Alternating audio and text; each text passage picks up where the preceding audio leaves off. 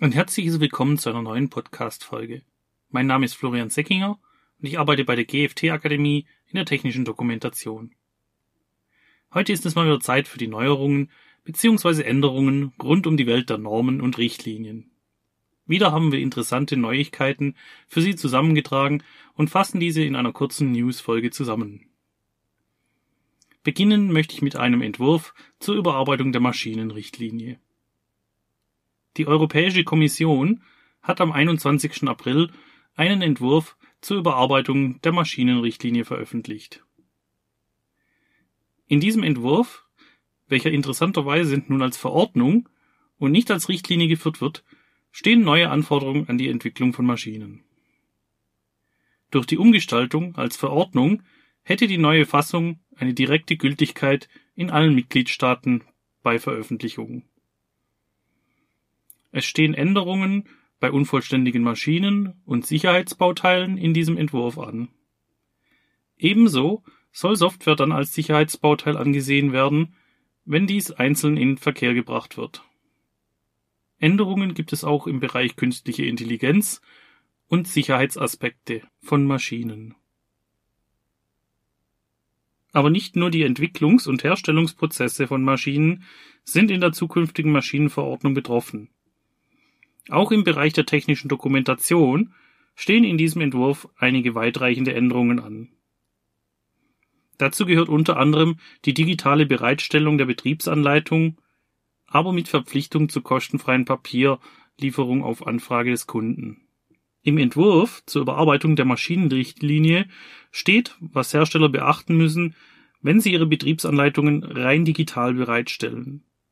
Die größte Änderung ist, dass Anleitungen nun auch rein digital bereitgestellt werden können. Einziges Manko hierbei? Auf Verlangen des Käufers muss die Betriebsanleitung auch kostenlos in Papierform zur Verfügung gestellt werden.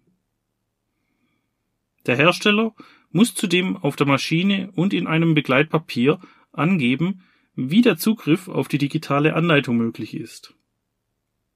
Auch muss der Hersteller in irgendeiner Form angeben, welche Version der Betriebsanleitung dem jeweiligen Modell der Maschine entspricht. Die digitale Anleitung ist in einem Format vorzulegen, die es dem Endbenutzer erlaubt, sie herunterzuladen, zu speichern und jederzeit darauf zuzugreifen. Auch bei einem Ausfall der Maschine muss die Anleitung weiterhin zugänglich sein. Vor allem gilt dies für Maschinen, welche die Anleitung in die Software der Maschine eingebunden haben. Bevor wir nun zum nächsten Hauptthema weitergehen, möchte ich nochmal darauf hinweisen, dass der Entwurf zur Überarbeitung der Maschinenrichtlinie noch neu ist und aktuell keine Gültigkeit besitzt. Es ist auch nicht bekannt, wann die neue Maschinenverordnung veröffentlicht wird. Zuerst diskutieren mehrere Gremien auf europäischer Ebene über den Entwurf und überarbeiten diesen in einem fortschreitenden Prozess. Es kann sich daher noch einiges verändern. Kommen wir nun zu einer Neuigkeit um die Norm zur Erstellung von Nutzungsinformationen. Leider lässt die Veröffentlichung der deutschen Version der Dokumentationsnorm IEC IEEE 82079-1 aufgrund der Corona-Krise noch auf sich warten. Die Arbeit der internationalen Normungsgremien ist durch die anhaltende Pandemie halt auch gestört. Vor Ende Juni, Anfang Juli ist mit der Übersetzung der Norm ins Deutsche nicht zu rechnen. Wir werden Sie natürlich auf dem Laufenden halten, wenn es hierzu Neuigkeiten gibt oder die deutsche Fassung veröffentlicht wurde. Kommen wir nun zu der Veröffentlichung von neuen harmonisierten Normen. Im Amtsblatt der Europäischen Union kamen neue Verzeichnisse von harmonisierten Normen für die EMV-Richtlinie heraus. Für diese Richtlinie gab es einen Durchführungsbeschluss der EU. Dieser enthält eine neue harmonisierte Norm für die EMV-Richtlinie. Die EN IEC 60947 Niederspannungsschaltgeräte Teil 5-2 Steuergeräte und Schaltelemente Näherungsschalter.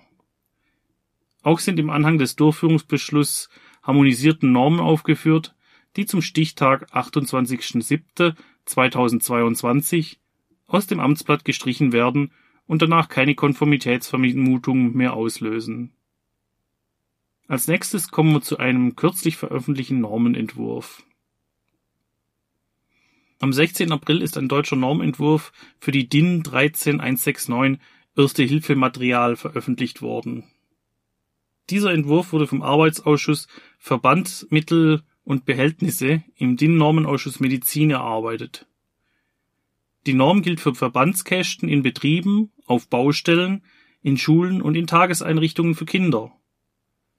Dieser Entwurf beschreibt, welche Erste-Hilfe-Materialien in einem umgangssprachlich großen Verbandskasten oder Koffer gehört. Der Entwurf sieht vor, die Mengen an vorzuhaltenden Pflastern zu ändern. Zudem sollen sowohl Feuchttücher zur Reinigung unverletzter Haut als auch OP-Masken für den Inhalt in die Verbandskästen mit aufgenommen werden. Vor allem das Hinzufügen von OP-Masken zu dem Inhalt der Verbandskästen ist interessant. Das könnte auch Auswirkungen auf eine neuere Fassung der DIN 13164 für den Kfz-Verbandkasten haben. Eventuell sollen dann auch der Verbandskasten im Auto dann zukünftig OP-Masken beinhalten.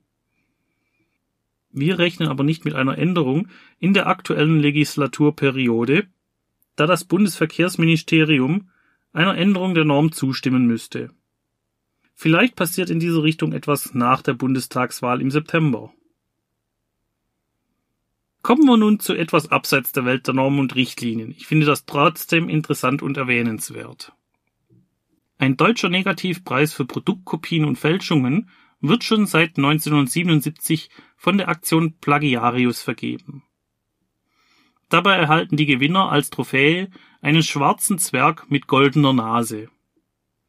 Die vergoldete Nase soll die immensen Profite symbolisieren, die sich Plagiatoren durch ihr Tun verdienen. Die Preisverleihung soll auch auf die fragwürdigen Geschäftsmethoden von Produkt- und Markenpiraten aufmerksam machen. Vor allem plumpe 1 zu 1 Nachahmungen sollen durch diesen Preis in den Fokus der Öffentlichkeit rücken, die dem Originalprodukt bewusst zum Verwechseln ähnlich sehen und keinerlei kreative oder konstruktive Eigenleistungen aufweisen. Auch in diesem Jahr fand wieder eine Wahl für die drei dreistesten Produktfälschungen statt. In diesem Jahr wurde die Fälschung einer Stielmotorsäge prämiert. Das gefälschte Produkt kommt aus China und verletzt die Wortmarke, indem die Buchstaben I und H des Herstellers verdreht wurden und sonst im Original zum Verwechseln ähnlich aussieht. Auf den weiteren Plätzen folgen Produktfälschungen von einem elektrischen Bremsenentlüftungsgerät, einem Schlafsofa und noch einigen weiteren Produkten. Ich verlinke Ihnen die Seite zu den Preisträgern der diesjährigen Plagiarius-Verleihung in den Show Notes. Dort können Sie sich selbst ein Bild der dreisten Fälschungen machen. In einer Bildergalerie sind sowohl die Originale wie auch die Fälschungen abgebildet. Kommen wir nun zu einem hilfreichen Praxis-Tipp für Sie im Bereich der Normenrecherche. Kennen Sie dieses Problem? Man erfährt von einer neuen Norm zur Maschinensicherheit, die möglicherweise für einen interessant sein könnte, möchte aber vorm Kauf erstmal herausfinden, ob diese für einen relevant ist. Wäre es nicht gut, sich etwas in die neue Norm einzulesen, bevor man diese gleich erwirbt? Der Beuth Verlag bietet hierfür eine Online-Normensammlung an. Diese umfasst mehr als 80 wichtige harmonisierte Typ A und Typ B Normen im Volltext, die im Zusammenhang mit der Maschinenrichtlinie stehen. In diesem Normenabo können Sie jederzeit und überall online auf die Normen zugreifen und diese lesen. Sie haben die Wahl zwischen verschiedenen Abonnentoptionen. Sie können auch zwischen mehreren vorkonfektionierten Paketen wählen, die Normen nur zu bestimmten Bereichen wie Lärm, Explosionsschutz oder ähnliches umfasst. Für weitere Informationen zu diesem Angebot verlinke ich Ihnen die entsprechende Seite des Anbieters in den Show Notes. Gegen Ende der Folge informiere Sie noch über anstehende Termine. Der Branchenverband der technischen Kommunikation, auch TECOM genannt, veranstaltet auch in diesem Jahr wieder eine Jahrestagung. Diese soll in diesem Jahr als hybrides Event stattfinden. Sowohl als Besucher vor Ort als auch online kann an den Fachvorträgen teilgenommen werden. Zwar dauert es noch eine Weile bis zur TECOM Jahrestagung vom 9. bis 11. November, aber Sie können sich bereits jetzt als ein Referent bewerben. Das Themenspektrum umfasst alle Bereiche der technischen Kommunikation. Eine Bewerbung als Referent auf der Jahrestagung ist bis zum 14. Juni möglich. Beiträge können über das Tagungstool der TECOM eingereicht werden. Ich verlinke Ihnen die Webseite mit Informationen zur Bewerbung als Referent in den Show Notes. Zum Schluss dieser kleinen News-Folge möchte ich auf einen weiteren Termin hinweisen, der für Safety-Experten interessant sein dürfte. Am 30. September soll in Würzburg eine Fachkonferenz für industrielle Sicherheit stattfinden.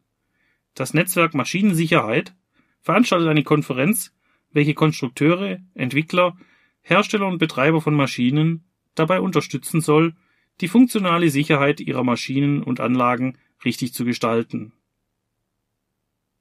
Der Veranstalter ist hierbei noch auf der Suche nach Referenten. Falls Sie also ein Safety-Experte sind und Ihr Know-how weitergeben sowie Ihre Expertise teilen möchten, dann können Sie bis zum 31. Mai Ihre Vortragsvorschläge noch einreichen. Es werden praxisnahe Vorträge zu den Themen inhärent sichere Konstruktion, funktionale Sicherheit, Dokumentation, Risikobeurteilung und Validierung gesucht. Ich verlinke Ihnen die Seite zum Call for Papers des Netzwerk Maschinensicherheit in den Show Notes. Wir sind nun am Ende dieser Podcast-Folge angekommen. Ich hoffe, Ihnen hat diese Folge gefallen. Ich bedanke mich bei Ihnen für das Zuhören und freue mich, wenn Sie bei unserer nächsten Folge dann wieder einschalten. Bis dahin wünsche ich Ihnen alles Gute, bleiben Sie gesund.